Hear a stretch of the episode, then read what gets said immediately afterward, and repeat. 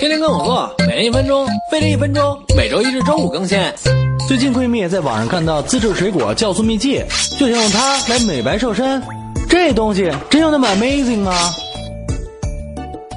自制水果酵素其实就是水果加 sugar 放在密封的罐子里发酵几周得到的奇怪液体。这种单靠水果自带的微生物菌类发酵的方法根本不可控，能产生的酵素少得可怜，还不能选择有益的种类，很难被人体吸收。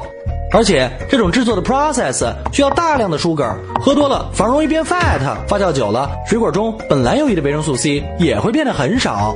更严重的，这种自制方法一旦失控，形成的液体中杂菌大量繁殖，就会产生霉菌，喝了对人体有害。其实所谓的酵素就是酶，酶的主要来源一是靠人体内自己生产，二是靠平时吃的肉类、蔬菜、水果补充。只要三餐吃好，人体需要的酶就足够了。这样从水果中多获取点好处，直接 eat 最靠谱。